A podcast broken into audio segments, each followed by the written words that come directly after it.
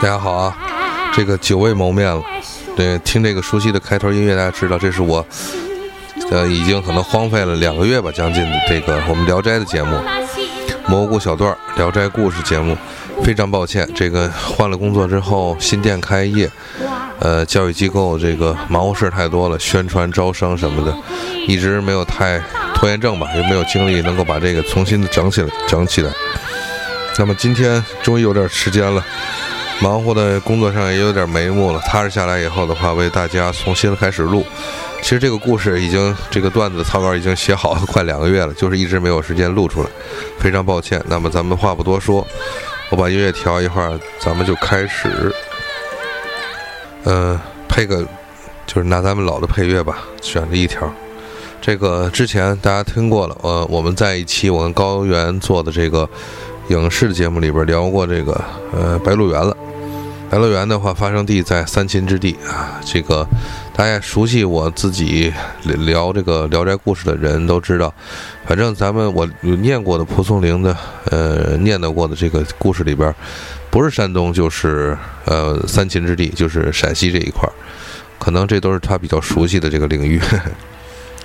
今天这个故事又是发生在这个点，呃，那么今天讲的也是在三秦之地，是在是呃。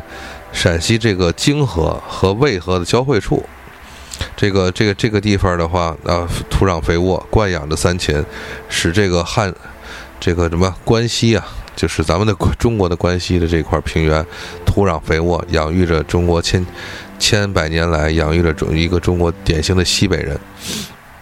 西北人都以直率豪爽，那个性情简单啊，他不。为主，大家可以看看我们的这个红高粱，就是典型的这样的三秦之地的代表。那么咱今天说的不是这种普通农民，老规矩，还是讲读书人。这个在泾河的边上，那么有一个小乡里，这个里边呢住着这么一个咱的主角，是个读书人的儿子。这个不能说书香门第，可能他们家祖传八辈儿五啊是书香，但是结果就是开始第二辈儿。这个男主人公呢姓申，申公子。也就算个他个读书的读书者吧，申公子。这个到他家里时候，这个长家的时候，这家里非常贫穷。估计这一读书啊，可能都贫穷，因为什么？不把精力就放在这个种地上，甚至于他们家有时候都断米了，就断粮了，没米下锅，没米下锅。这个反正日子就这么过。好在呢，也不是好在，我觉得对于他媳妇来讲，这是不是个好事儿？反正他父亲在在早早的就给他取下了婚事，媳妇儿也进门子了。那个多了媳妇这口人呢，没什么改善，两口子就是从一个人饿肚子变成两口子饿肚子，两口子这个相对愁闷啊，这这这个大眼瞪小眼儿没辙，可能都都不是什么太太勤劳的人，想不出一点法子。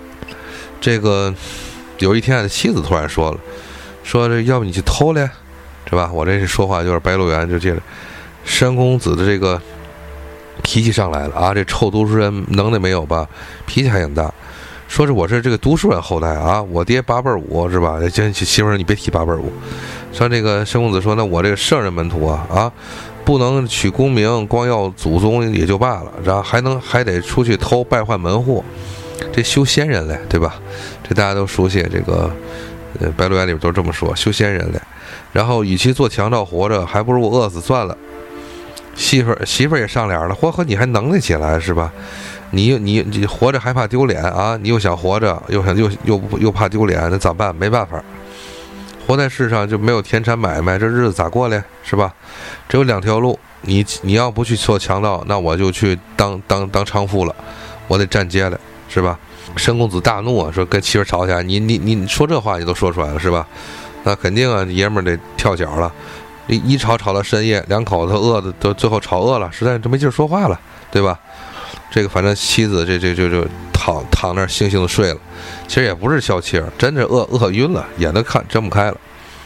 这个申公子躺下，他睡不着啊，上这这个老爷们儿上心了，是心想我是一男子汉啊，七尺男儿，这个也不是那真到那个手无缚鸡之力那种，两顿饭都挣不下来。这个妻子都跟我提说要要去当娼妓了啊，那他要站街，那我不如死了，一了百了。这人我丢不起啊，修仙人。然后呢，睡不着怎么办呢？翻腾着。后来把媳妇儿吵醒了，又吵，算了。结果呢，偷偷的下床，来到院子里，呵，好，一抬头看呢，我爹种了一棵树，好像就是给我留着一样。得了，这个在院子上面说上吊完了，结果呢，刚刚挂上，是吧？咱也不知道这中间怎么找绳子、裤腰带也行，系扣什么的，找搬砖这都不说了。然后反正就是挂上以后，忽然看见他死去的父亲走过来了，劝告他说：“这傻娃嘛，这不是啊？这不是这不是傻娃嘛？这咋就得自己寻死嘞？是吧？”说着说着，这个就弄断他上上吊绳子，说：“说娃，咱不妨当一次强盗嘞，是吧？不过你这样，你别在咱咱自个儿这个村里偷，你你你你远远远走走。然后呢，到如果说你要偷的时候呢，你这样，你捡庄稼，然后找那个庄稼浓密的地方你藏着，这样的话，咱就可以咱家就可以发家了。结果话他爹这个话刚毕，然后咣咚一声，一就是，他就媳妇儿这。”咣啷一下就听醒了，说指不定怎么的，怎么回事儿来来贼了怎么着？赶紧翻身啊，一个一个一个那个倒毛就起来了，然后从从从窗户跳出去。看媳妇儿这身手还不错啊，然后一看这怎么回事啊？再看这申公子醒过来了，然后一看这躺地上了，怎么睡在家里？刚才还睡我身后了，怎么躺现在睡院里了？然后这申公子说哪是他妈睡院里？你看看吧。然后反正。这一下到院子一看，哎，这个绳也折了。然后申公子躺地上，这个妻子十分惊愕，这这这咋回事儿是吧？那个急忙那个掐人中，抹子后背啊，起来以后捶捶捶，捋捋捋捋这个胸口，行，好，哎，一口气儿，申公子活回来了。这妻子啊，把他扶，好歹扶到床上躺下，见丈夫这个这样寻寻短见，你说媳妇儿也再说不了别的，再说的话急眼了，那真的。不是上，不是再上吊就投河了，所以说就这么搬吧。结果一天过来，夜里过来以后，到天明，这个媳妇儿呢出门，对外边说说这个，那个丈夫生病。你说你跟邻居说说借点粮食吃，说上吊这个借粮食，那不丢人啊，是吧？也修修仙人，去邻居家借点粮食，好歹弄点稀粥给丈夫喝。反正申公子啊，打醒了以后接过来碗喝这个粥，一句话也不说。俩眼这个也是直勾勾，说吃完了以后，好歹吃了口，喘了口气，然后穿上衣服，穿好衣服，整齐整齐好了衣服就走了，出门也不说话，媳妇儿也没问什么，反正就这样呗。结果到了中午，背了这个看申公子啊，背了一袋米回来，妻媳妇儿问他说：“你这米哪来的呀？”然后这这个申公子就说：“说我父亲朋友还是多，甭管怎么着，咱这村里也算有头有脸的人，这个有点还有点这个人情味儿。”然后我就找人家借点钱呗，然后呢，怎么说呢？好歹也得跟人求求情，人家也给我点儿这东西，出手就我就得了点东西。这个虽然我这不屑于求人，但是马上我这要出去抢劫了，估摸着可能不见得能回得来，是吧？脸我也不要了，借完了东西拿回来，你先吃着，然后反正我出去就做活去了，去打劫，是吧？妻子啊，一开始就说他这话一点点听，还以为他是气话了。忍着没还嘴儿，然后呢，反正就是那意思，就可能到时候再再说吧。反正有了米，先做饭，然后呢，正那个弄点野菜在家看看，再那个弄点蘑菇什么的，好歹弄了一顿正经饭。申公子啪啦啪啦，赶紧收拾好了以后，从家里这后门啊把顶门杠拿出来了。这顶门杠往身上胳膊拍拍，叭叭的，行行，石头木的，可以。结果呢，然后呢，拿那个斧子，家里这个就平常那个砍篱笆、修篱笆的斧子，削削削削好了以后，削这个趁手的兵器是吧？这个那个分量也够啊，粗细也可以，别腰里，别身上，也也这个没有半点崩挂之处。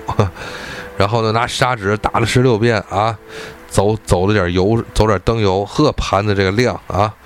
霞光万道啊，那个亮闪闪，令人胆令人胆寒。结果好了，就 OK 了。这结果把他往这个怀里一揣，这个棉袄一一一裹，结果走了。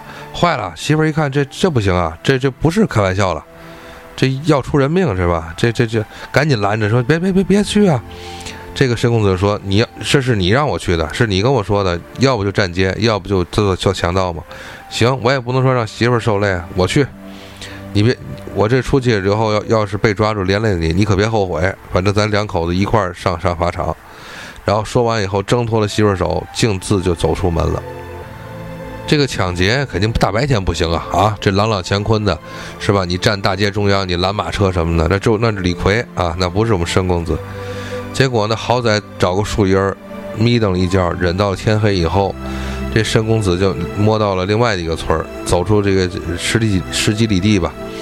说到了邻村多远啊？还还有一一里地进村之前啊，琢磨琢磨。反正就说，那我得先藏个地儿，然后想想想想这个主意，打定好了再往再再再进村实施这个犯罪。结果这天啊，忽然的说到这儿以后下起雨来了，把这申公子浑身上下淋了个透。这里说一句，就是其实这倒是好事儿。这个老话讲，偷风不偷月，这个偷雨不偷雪嘛，是吧？就是这个大雨泥路上泥泞，这样的话踪迹就是贼人踪迹不见，反倒好偷。这远远就看见这个大雨之后，雨转小了，稀稀拉拉的时候看见这个有片浓密的树林，他就进去躲雨。然后呢，结果呢，这闪电一照啊，这个申公子就发现自己啊已经靠近村庄，差不多。这个反正差不多，这个云云开雾散，慢慢的也也也也是地上还是泥泥巴巴的，但是行，露出点月光了，有点亮了。这个看那个就是村里好像周围是有人的，这个拿那个这个一。怎么说呢？往往前仔细虚乎眼看呗，说好像有人呢，他也怕变让村里什么巡逻的、下更的，或者出来进去有有走夜道的人给看见，赶紧找一这个一堵墙底下，看这这堆的这些这些庄稼，这个就是那个割下来的东西呗，反正密密麻麻的堆了一堆，赶紧都躲进去了。这不一会儿啊，他躲进去以后，刚没一会儿，一个人走过来了，看看这个形状，应该是个男性。走过来以后，身体魁梧啊，这个大汉，这真是西北大汉那个样子，也钻进这地里了。呵，这个申公子说啊，这不是这不是巧了吗？你说是吧？得，我学邱少云吧，啊，趴那儿，咱来个一动不动，以不变应万变。结果呢，这这个大汉呢，也是一边可能也是怕躲上路上碰见了人，捋着他申公子的身边，就就就这样矮身过去了。捋着过去之后的话呢。就在过去以后，申公子看说：“这哥们儿干嘛的，是吧？他在暗啊，是吧？这大汉在明啊。这然后呢，见这人呢，就就从这方就捋过去以后，前面有一道墙，然后爬墙翻就翻身就进去了。然后那申公子说：说这个好像我这个是认识这道墙，这不是普通人家。看这意思，好像是我记得啊，这个是串门时候路过，就说是是这个村里边这个一个富户，是吧？姓姓康。”这个点儿横是吧？底下一个几个的几，这就是康家。说这康员外住宅呀，那个看来这个这家康员外也今儿也要遭强盗了啊！不是我就是他。说那个为啥要说野字呢？自个儿说完自个儿都乐了。结果呢，等他偷东西出来呢，哎，我拍他一下，咱们俩是这个给他一个冷不防，商量商量啊，见一面分一半，这样我也不用翻墙进偷了，是吧？我也不用这个明抢了，然后。拿一点东西，给点东西，我我去回去以后跟媳妇儿有交代。可是后后一想呢，你说这读书人就就瞎琢磨，说这人太壮实啊，这比我高一头半啊。别看我们都是西北人，我没他壮实。跟他客气要吧，他要不给呢？你说呢就我说我说你，他说你瞅啥啊？我说瞅你咋地是吧？然后可能慢慢我们俩揍起来了，但是我也打不过他，是不是？他这这一动武，我不是对手啊。这个不如这样。我来个这个这个来个暗算死不知吧？这个我躲在后边等贴墙根儿，他跳来以后，哎，我这大棒在后边来一下，是吧？这就也就我这这一下就搞定了。计划这个已定，他把大棒子从怀里拿出来，再捋捋这自个儿盘好了，又这借月光一照啊，这个令人胆寒。这大顶门杠削成的这个棍子，等好了，行了，就他了。结果呢？直到鸡叫时候，这这鸡叫什么意思？就是后半夜了，快天蒙蒙亮了。呵，申公子还真能等，是吧？结果这个，呃，鸡叫这鸡叫的时候，那人才从墙里就往外翻。反正大汉也是个儿大，就是没什么矫健，咣当一下，这脚双脚落地。结果这申公子啊，跳起来就是一下，这一大棍子这扫过去了。正打到那人的这个腰腰间，你说还不是从上往下打，他估计怕给人打死，横着这一棍子就过去了，横扫千军，一下这这这人就就给就给他揍出去了。结果呢，哎，走出去一看，申公子过去一看，刚想这大棍子再来第二下，然后再不行再抢点东西摸摸，结果一看，哎，不是人，一大乌龟，嘿，这个这这这个真的是这个，一看这脑袋呀，脑袋不如刚才那么大了，但是好这嘴打前面咧的后脑勺，这脑袋上就看这张大嘴了，呼喳呼喳的，挨这一棒子也够呛。结果这申公子大吃一惊啊！结果过去来个十连击啊，叭叭叭叭叭，十连击全就是棍棍是揍头，一下给打死了。你看完了，就这一股青烟，大王八就就这样完蛋了。事后反正，结果这事儿，这个咱们作为第三方跟大家描述一下。其实啊，这个咱刚才说这高墙里边，这是个富户，本村的富户，这康家有个女儿，长得这个非常聪明美丽。一般蒲松龄老先生笔下的女姑娘都是这样的，结果呢，父亲爱如掌上明珠啊，是吧？顶着怕歪了，含着怕化了。然后有那么一天晚上，就叫一群大汉忽然进来了啊，这个逼着这个是吧，要做一些羞羞的事情。这女儿说喊叫啊，是吧？结果你说就就这就这大汉，这大汉这一张嘴带大嘴叉咧开以后，长长舌头，然后呢就就就这大长舌头直接伸姑娘嘴里了啊！这这就舌吻啊！然后这一伸进嘴里以后，姑娘就当时就昏迷过去，不省人事了。结果呢，这个反正等反正这个就是被这姑娘就姑娘就被这大汉糟蹋了，糟蹋以后就走了。然后呢，你说看见这事儿咋办？你说出去以后，是吧？这这个，你说让一个这个大嘴叉、长舌头的人，这个给给糟蹋了，这事出去，第一谁信？第二一个信了以后人笑话呀，是吧？你姑娘你是招人的还是被人这个强奸？说不清楚。结果呢，派了很多的人，加派人手雇这个长工，然后呢，这奴这个丫鬟婆子看守这女儿，把这锁锁得严严的，加锁加锁加七道锁八道锁的，是吧？这窗户也锁，但到了夜晚，这门不知不觉都开了，锁呱嗒掉了以后，门又开了。那人进迷，这人这这就这大王八精啊，这大乌龟精一旦进屋，众人全都昏迷了。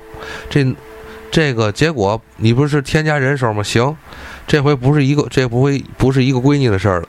凡是负责保护姑娘的丫鬟婆子，一律无分老老幼，全全齐，全被这大乌龟精给糟蹋了。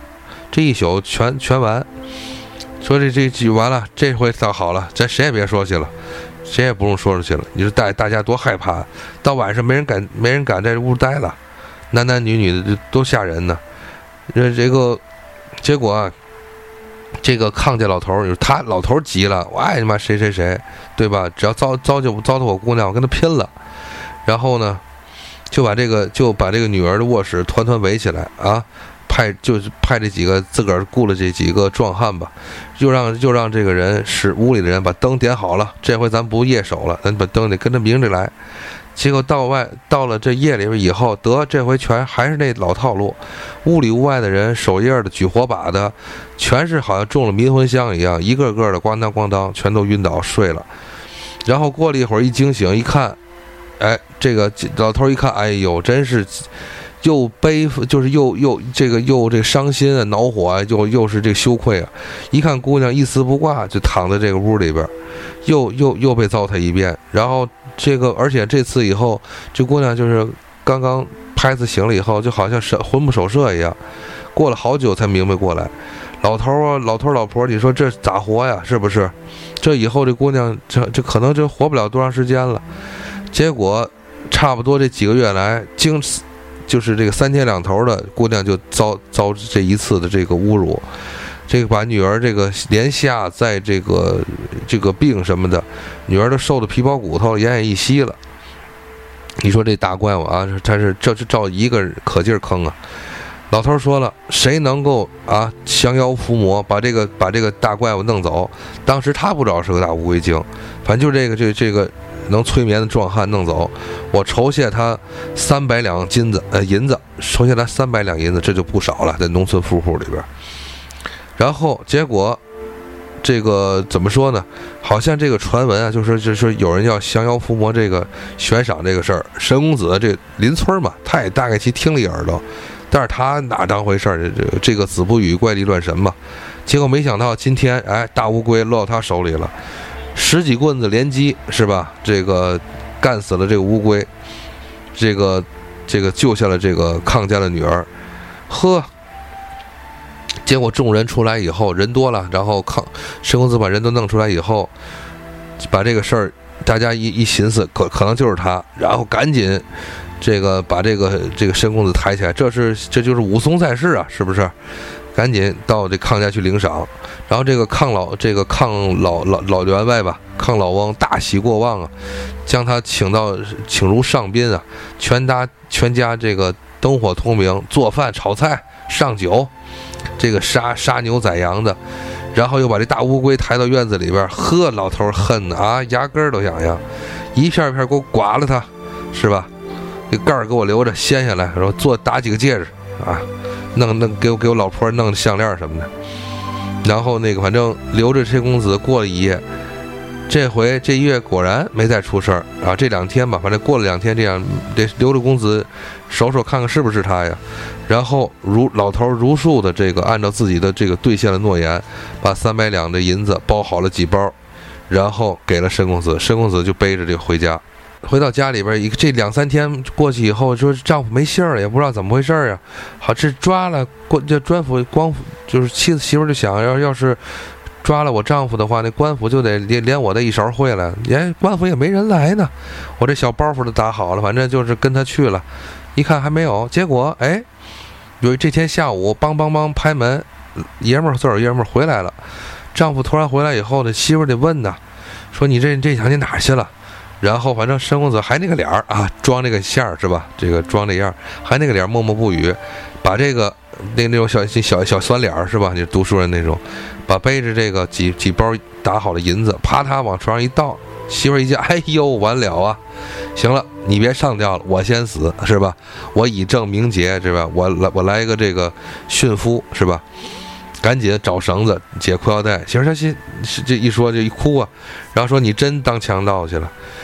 这个反正这回申申公子心里有底了，说是啊，这不是你逼我去干的吗？啊，现在你又你又心死的是吧？你又说这种话，那两头的话都让你说了。媳妇儿说那那不一边哭着说，我那不是跟你开玩笑吗？是吧？自儿找台阶儿，那是谁让你犯这个罪呢？你你这个我不能，这个我不能这个怎么受你连累吧？反正我也不能连累你，干脆我这不是赶紧，那棵树不是给你留的，就是给咱这个。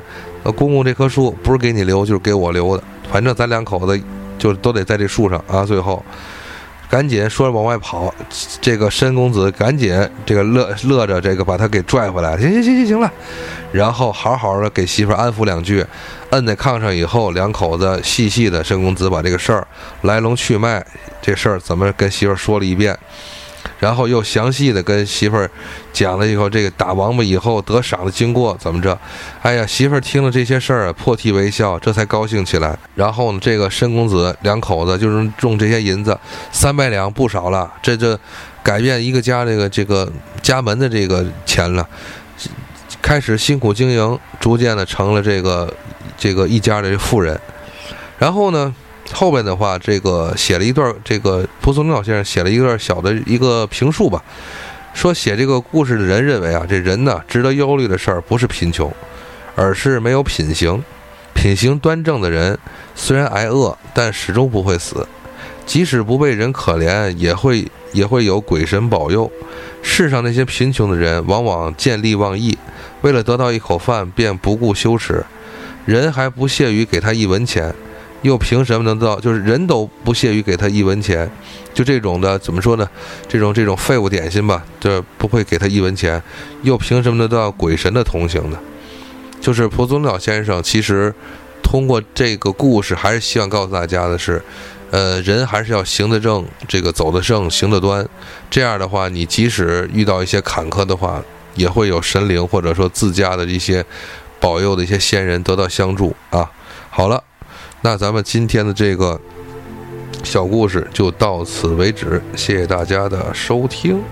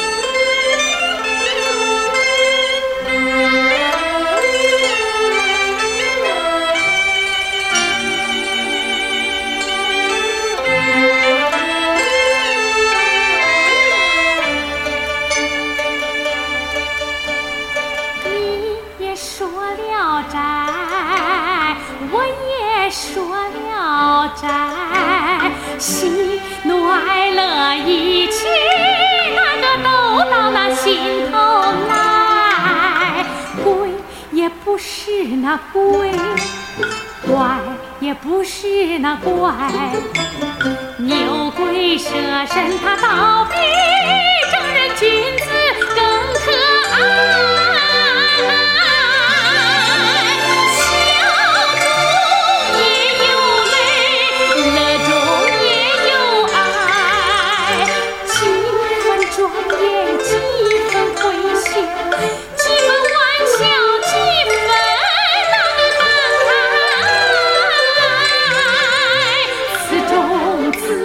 Hey, hey, hey.